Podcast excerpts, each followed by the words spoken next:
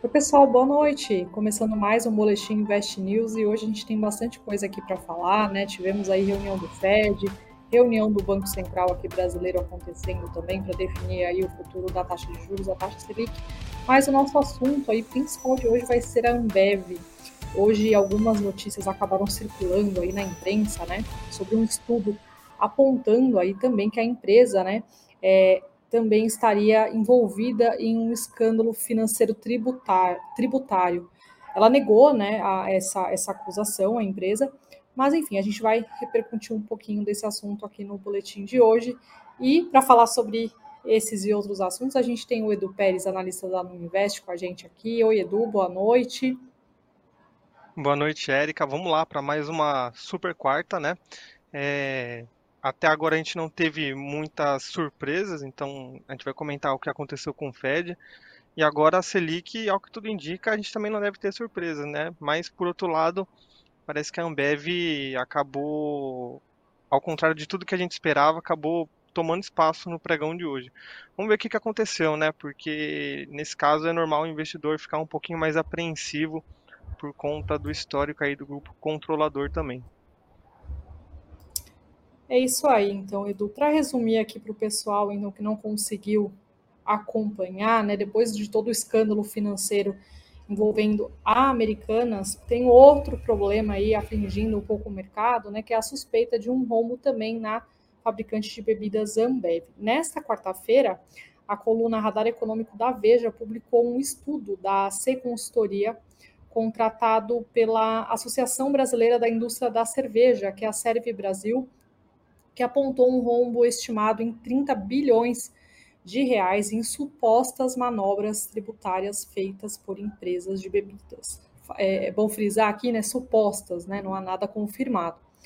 A associação acusa a Ambev de inflacionamento do preço de componentes necessários à produção do refrigerante e que são passíveis de isenção e geração de créditos fiscais na Zona Franca de Manaus.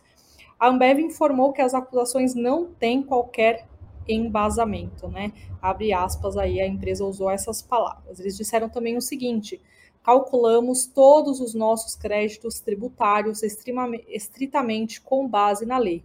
Nossas demonstrações financeiras cumprem com todas as regras regulatórias e contábeis, as quais incluem a transparência do contencioso tributário, a Ambev está entre as cinco maiores, maiores pagadoras de impostos no Brasil, aí fecha aspas, declarou é, a empresa em nota enviada para a imprensa.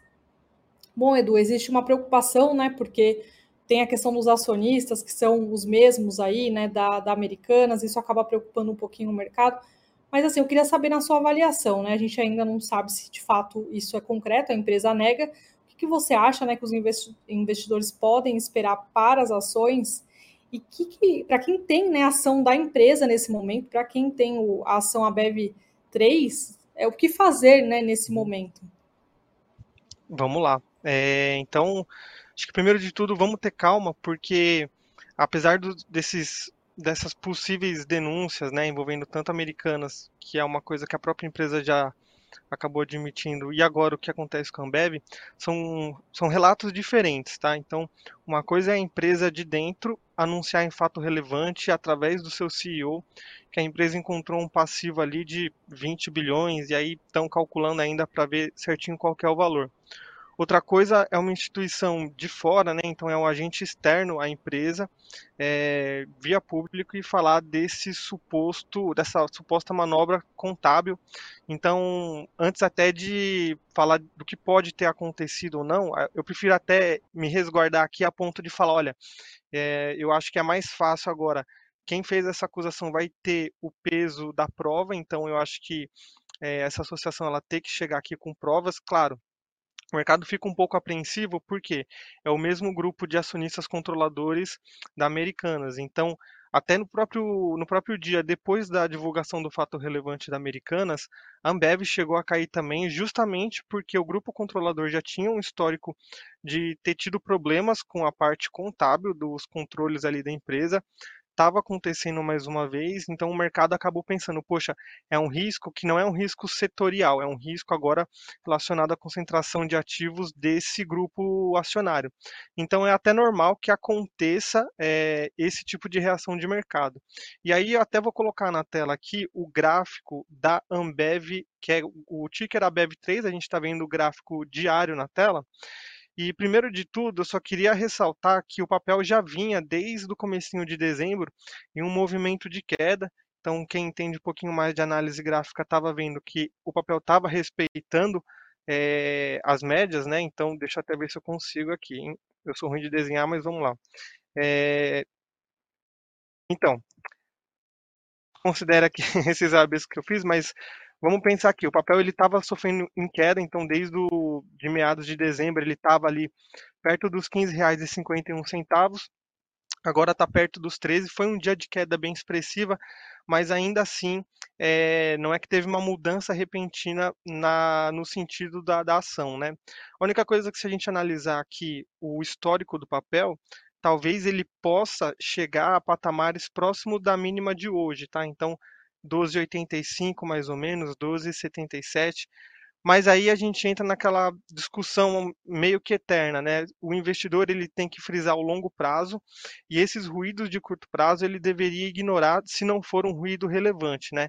Então a gente teria que ver ali exatamente o que foi, vamos apurar essas denúncias. Se for algo que impacte o resultado financeiro, o resultado operacional da empresa, aí sim reavaliar a estrutura, é, perdão, avaliar até a estratégia do investidor. Mas por enquanto eu acho que a melhor coisa a fazer é não seguir é, aquele efeito manada de sair vendendo desesperado, vamos ter calma, até porque é, alguns analistas estavam comentando que esse tipo de denúncia veio de uma associação que tem entre os seus integrantes é, concorrentes da própria Ambev. Então você levanta um pouco dessa bandeira. É, será que realmente foi isso? Será que não foi um pouco exagerado soltar uma notícia dessa agora?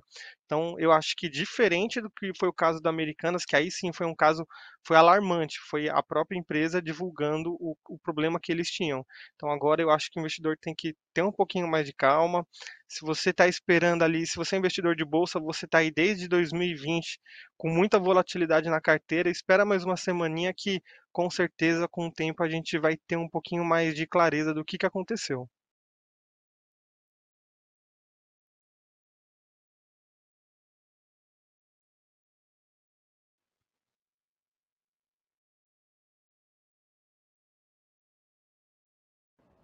Desculpa, eu não tinha nem visto aqui que, tava, que eu tinha colocado no mudo.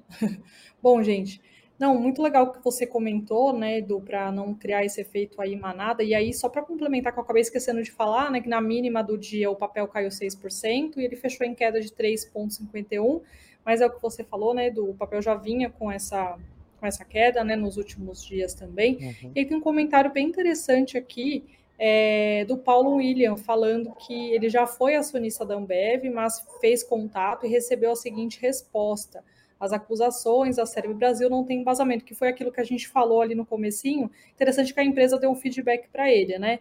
Em relação ao que está acontecendo. Uhum. Então é o que você falou, né, Edu? É uma informação que vem de terceiros, né? Não é igual a Americanas, que é a empresa ali que deu um fato relevante o que estava acontecendo. E a Nancy também falou que não tem né, é, Ambev na carteira, mas tem o receio de uma contabilidade criativa também esteja presente na companhia, que derrube as ações e influencie negativamente o mercado. Mas acho que a gente tem que esperar, né, Edu, agora, né? Principalmente para quem tem papel na carteira aí, esperar esse momento, ver o que, que a empresa já se pronunciou, né? Então, esperar aí as uhum. cenas dos próximos capítulos, digamos assim. Exatamente. Aí, só para a gente dar uma cortada aqui no assunto, a, a Thais aqui, a Thais Laporta, né? A nossa redatora já até mandou que o Copom divulgou a manutenção da Selic, tá, Érica? Então, temos aí juros Opa. em 13,75 ainda. Como previsto pelo mercado, né? Acabei de olhar aqui. Ainda, que, ainda bem. Ainda, ainda bem, bem, se fosse um... a gente já tem um fundo é... amanhã. Isso, é. O mercado estava bem. Tava bem, assim, tinha um consenso ali, mais de 99% dos agentes esperando essa manutenção e a princípio não muda nada porque é o que a gente sempre fala, o mercado ele vai fazendo essas projeções.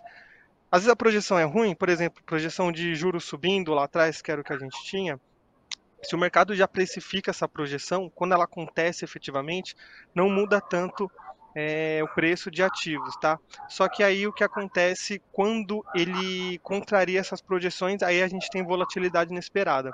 O pessoal está até perguntando aqui é, Selic mantida e tudo mais, como fica o Ibovespa amanhã, até o Antônio Silva mandou aqui. Eu, até já dando um spoiler do que aconteceu com a decisão do Fed, que também decidiu taxa de juros hoje, eu acho que foi um movimento bom manter a taxa Selic aqui no Brasil em 13,75, porque mostra é, a gente vai ver com calma aqui o comunicado da reunião, mas aparentemente o Banco Central ele vai esperar, ele vai preferir manter a Selic alta por mais tempo do que aumentar ainda mais e aí acaba até prejudicando a atividade econômica aqui do Brasil.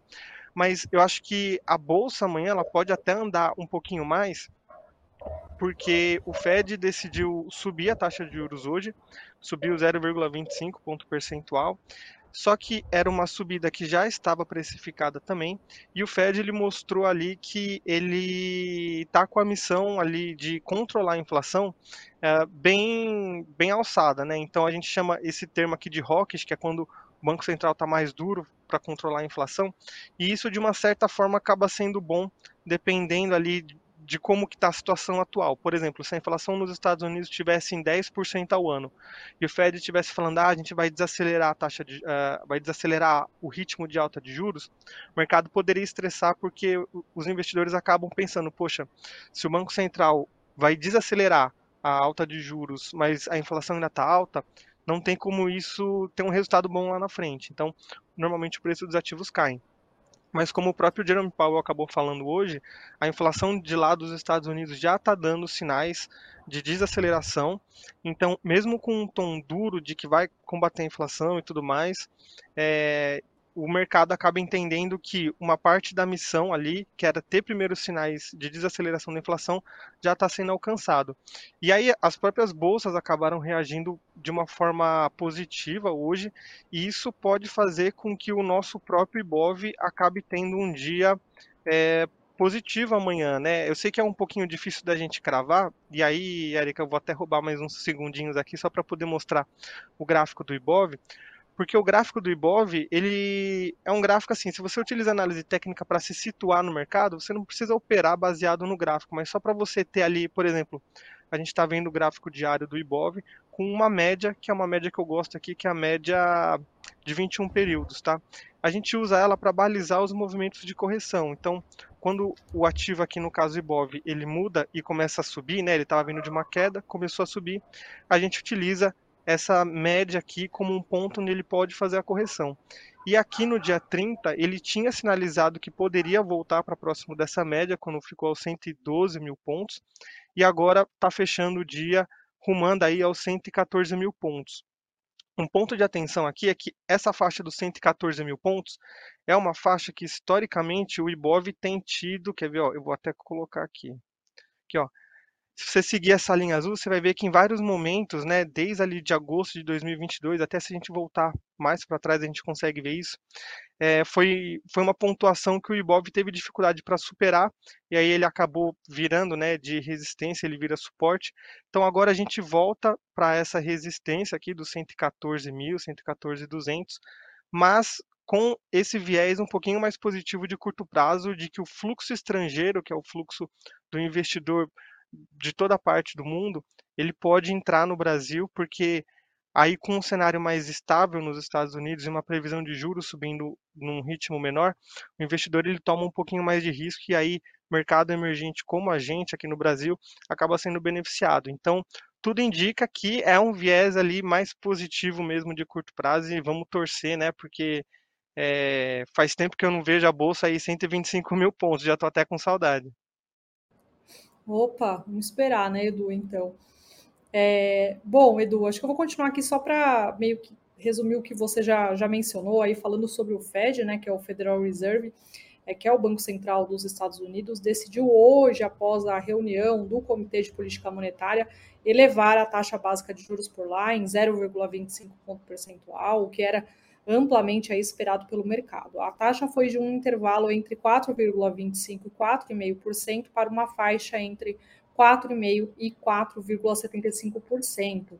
A autoridade monetária disse que ainda continuará com os aumentos da taxa básica de, da taxa básica de juros do país até retornar à meta da inflação de 2%. E aí é um pouco do que o Edu falou, nesse né? tom um pouco mais duro de que ó, a gente é, diminuiu o ritmo de alta, mas a gente vai continuar ali até a inflação conseguir né, é, convergir para a meta. A inflação, só para a gente poder entender lá nos Estados Unidos, vem caindo há meses, de junho a dezembro do ano passado, ela declinou de 9,1% para 6,5%. Então, vem fazendo efeito aí né, a decisão do Fed. O Fed pontuou que a decisão de hoje foi tomada a partir de algumas observações. Primeiro, houve um crescimento modesto do gasto de produção, além de que os ganhos de empregos foram robustos nos últimos meses, nos últimos meses e a taxa de desemprego permaneceu baixa. E em meio a este contexto, a inflação diminuiu um pouco, abre aspas aí, né, na fala do, do Fed, mas continua elevada. Outro fator é que a guerra da Rússia contra a Ucrânia ainda está causando enormes dificuldades humanas e econômicas, está contribuindo aí para uma elevada incerteza global. Então, do, tudo isso acaba gerando inflação. Essa é a preocupação do Fed. Bom, passando agora para outra notícia aqui do nosso mercado corporativo. Hoje as ações da empresa de energia Light acabaram caindo, caindo forte hoje, eu acabei aqui não pegando o número exato do fechamento, mas vou pegar daqui a pouquinho para passar para vocês. Na véspera também a ação acabou despencando forte, 10,14%. O motivo dessa queda se deve à necessidade de um capital é, maior aí, de um capital de pelo menos 3,3 bilhões que a, a empresa precisaria, né, de 3,3 bilhões de reais nos próximos dois anos para uma reestruturação financeira da empresa. Então essa reestruturação ela seria feita, né? Ela vai ser feita aí via assessoria da Laplace Finanças, conforme a empresa, é, na verdade, quem divulgou essa informação em primeira mão foi o colunista do Globo, Lauro Jardim. O que aconteceu foi, é, antes até de mencionar o que, que a empresa falou, né? O escritório, só para a gente poder relembrar aí é, a, a situação, ele foi o assessor da recuperação judicial da Oi também. Então é importante a gente saber né, quais são as empresas que estão aí, quais são as assessorias e, e que estão atuando aí, tanto no caso é, agora, por exemplo, que a gente vê da Light, mas também no caso da Americanas, né? E aí, sobre essa recente contratação, a Light confirmou o trabalho da assessoria, né? Para assessorar na análise de estratégias financeiras, e aí abre aspas, né? Visando principalmente apresentar é, melhorias apresentar melhorias em sua estrutura de capital. Em resposta é, é, aos questionamentos da CVM sobre não ter sido comunicada ao mercado essa contratação da Laplace, a Light afirmou que a contratação não configuraria uma hipótese de divulgação de fato relevante, conforme a legislação em vigor. Isso porque essa notícia foi dada aí pela imprensa, né, especialmente pelo Globo, primeiramente, e aí a empresa precisou é, responder à CVM porque que isso não tinha sido divulgado, enfim, informado em fato relevante. Então, o mercado vem reagindo muito negativamente às ações da Light por conta disso. E agora falando um pouquinho do cenário político, né? É, notícia agora de última hora, para quem não conseguiu é, acompanhar, né? O senador Rodrigo Pacheco, do PSD de Minas Gerais, ele acabou conquistando a maioria dos votos e foi reeleito para ocupar por mais dois anos a presidência do Senado, garantindo uma vitória do, do presidente Luiz Inácio Lula da Silva, ainda que a oposição liderada por bolsonaristas tenha marcado terreno. Apoiado por Lula, Pacheco venceu o senador Rogério Marinho, do PL do Rio Grande do Norte, que era aliado, né, que é aliado do ex-presidente Jair, Jair Bolsonaro, e no caso Pacheco teve aí 41 votos entre os 81 senadores. Agora sim, passando para o fechamento do mercado, o dólar acabou caindo hoje, queda de 0,25%, aos R$ 5,06 no final do dia de hoje. O Bitcoin, por volta das 18h30, um pouquinho antes aqui da gente entrar no boletim, era negociado em alta de 1,85% aos 23.554 é, dólares. O Ibovespa caiu hoje, né? Mas ele acabou melhorando um pouco, né? O indicador na máxima do dia chegou a cair, aliás, na mínima do dia chegou a cair mais de 2% e acabou reduzindo, né?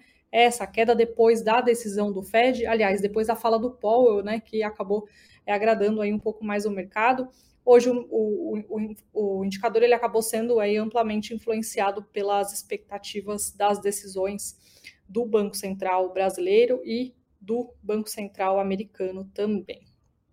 Entre os destaques do Ibovespa, quando a gente olha as maiores altas, os frigoríficos, né, acabaram ficando aí com as maiores valorizações do dia. A BRF subiu 8,54%, a Marfrig 5,32% e a São Martinho 4,72%. Entre as maiores quedas, o Santander acabou caindo 5,53%. O Santander divulga balanço amanhã, né?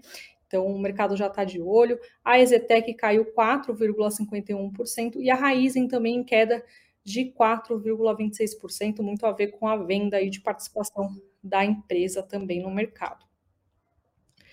Bom, e agora para a gente poder fechar aqui, né, encerrar, né, do nosso, o nosso é, boletim de hoje, acho que a gente pode voltar a falar aqui dessa decisão do Copom, né, que acabou mantendo a taxa básica de juros da economia em 13,75% ao ano, conforme aí o mercado já esperado, esperava.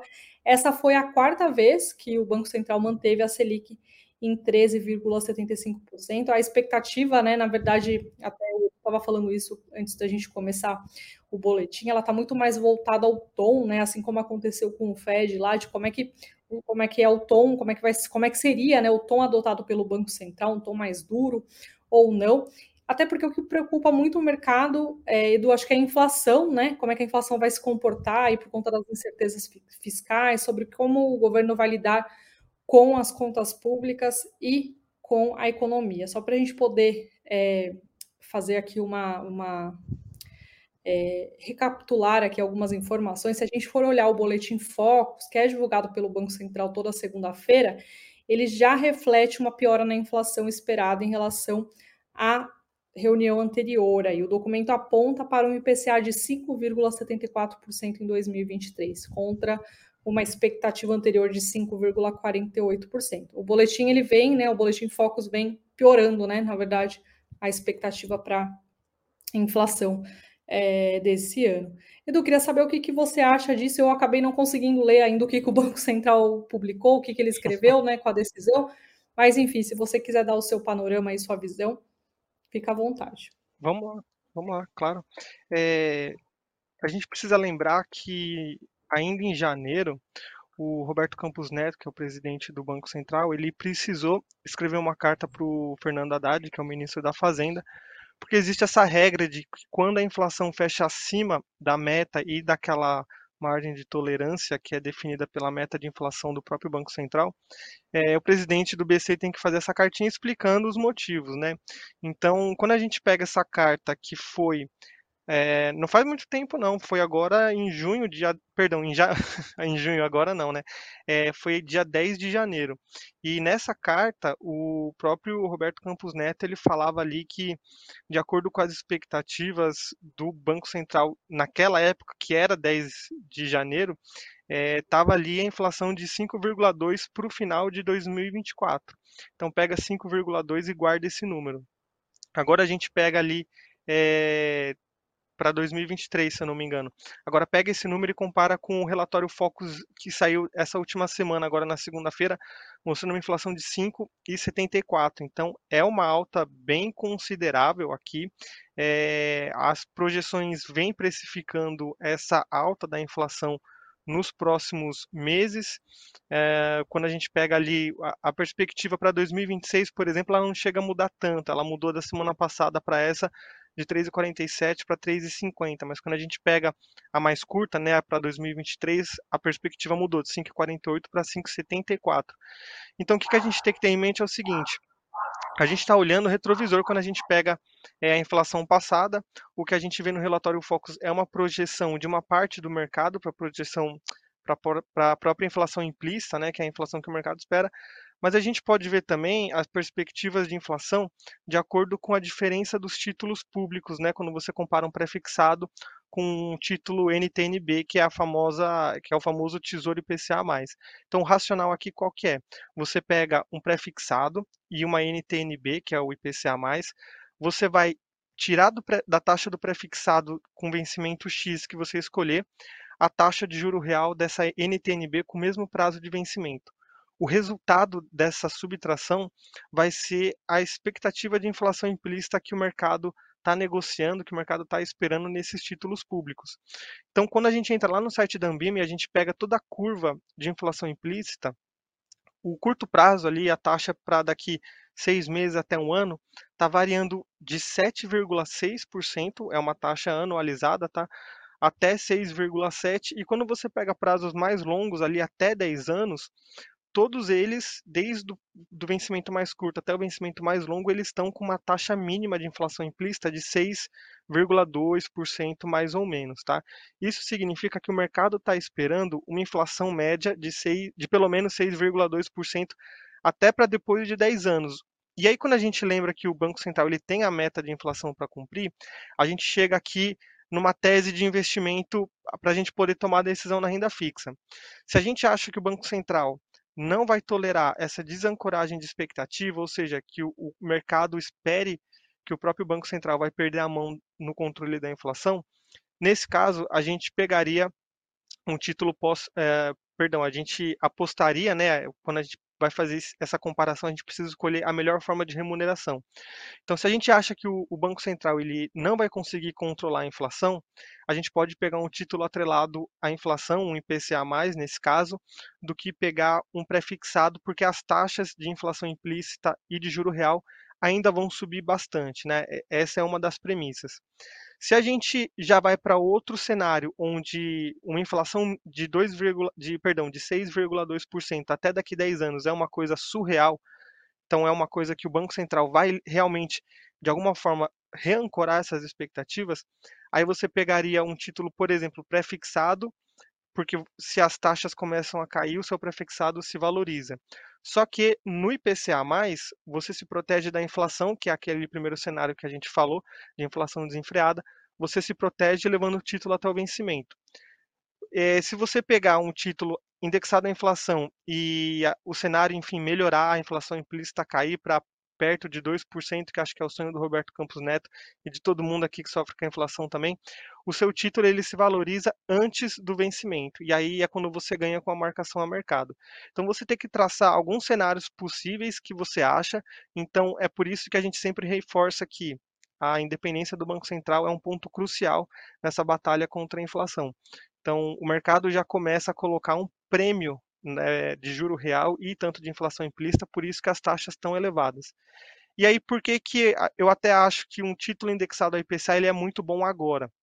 Se você compra um título indexado ao IPCA no momento que a inflação ainda não está subindo, é, a inflação ali está controlada, mas você já pensa que ele, a inflação daqui uns alguns meses pode subir bastante. Se você compra ele antes, né, você tem uma taxa de juro real relativamente pequena. Não é uma coisa ruim, já que você vai ter uma correção pela inflação também lá na frente. Mas se você compra um título desse agora, onde a inflação já está vindo alta, o mercado já está esperando uma inflação alta, você pega uma taxa de juro real que antes era de 2%, 3%, você passa a pegar uma taxa de juro real de 6%, 6,5% em alguns casos, quando o mercado estressa bastante. E 6,5% de juro real é uma taxa muito boa. Pode não parecer muito quando você pega ali e fala, pô, é, 6% de juro real, eu consigo dobrar o meu capital em 12 anos. Para algum investidor, para alguns investidores, isso pode ser muito tempo, mas a gente tem que lembrar duas coisas. Primeiro, esse tipo de operação está envolvendo o risco de crédito mínimo, né, que é o risco de crédito do tesouro. Então, você levando até o vencimento não vai ter tanta dor de cabeça com relação a calote. E também você tem que lembrar que você está na renda fixa aqui, é, então, para o investidor, eu vejo até como um duplo upside aqui para esses títulos atrelados à inflação. Claro que o, os pós-fixados eles continuam bem atrativos e aí provavelmente ainda vai ter um fluxo muito positivo esse ano para títulos e fundos que investem em títulos também pós-fixados, mas eu acho que esses atrelados à inflação, ainda mais que estão com um prazo um pouquinho maior, apesar deles serem mais recomendados para quem tem experiência de fazer esse negócio de marcação a mercado, de comprar e vender antecipadamente, mesmo se você pensar para o longo prazo, você ter uma taxa de juro real de 6% é muito bom. E aí, só voltando um pouquinho naquele número que eu falei, demora 12 anos para você dobrar, não o capital investido, mas sim para você dobrar o seu poder de compra, que são duas coisas diferentes. Uma coisa é você ter 100 reais, você tem uma inflação de 100% no seu país, e aí o seu dinheiro se desvalorizou. Que você tinha é, 100 reais no comecinho já não compra a mesma coisa, não, já não compra o equivalente ali depois daquele período. Então, quando a gente fala dobrar o poder de compra, é não só você poder comprar, é, não só você ter essa correção pela inflação, como você ainda poder dobrar, independente do quanto seja a inflação no período. Então, é um número assim para países até emergente mesmo, é um número muito puxado, é uma taxa muito interessante e que pode voltar a trazer investimentos para renda fixa. Só que aí a gente tem o lado também do Fed, que é é, o mercado já está tendo uma previsibilidade do que, é, de qual seria a taxa máxima que o Fed pode subir juros lá nos Estados Unidos. Isso traz um pouquinho mais de conforto para os mercados. E aqui também a gente não teve mais surpresa em relação a juros. Então, o investidor estrangeiro ele pode voltar a aportar no Brasil. A gente tem visto alguns dias aí de fluxo cambial bem positivo de entrada de dólar no país. Isso acaba favorecendo tanto a cotação do dólar como até como que a bolsa está andando e também a parte da renda fixa. É, então é isso, meu discurso de meia hora já acabou, não vou tomar muito mais tempo não, viu, Érica? Não, mas ótimo, Edu. Deu uma aula aí sobre o que fazer, né, agora com, com a Selic mantida em 13,75%. É isso, Edu. Obrigada, viu, mais uma vez aí pela sua ajuda, pela sua explicação. Nada, que isso. Precisando, a gente está de volta. É isso aí. Então, o pessoal mandou muita pergunta, muito comentário. A gente não conseguiu aqui, não consegue às vezes trazer todos os comentários, né? Mas a gente tenta até levar para o Analistas em Ação algumas dúvidas daqui. É, e é isso, gente. Obrigada pela audiência aí de todo mundo e até o boletim de amanhã. Tchau, tchau. Boa noite.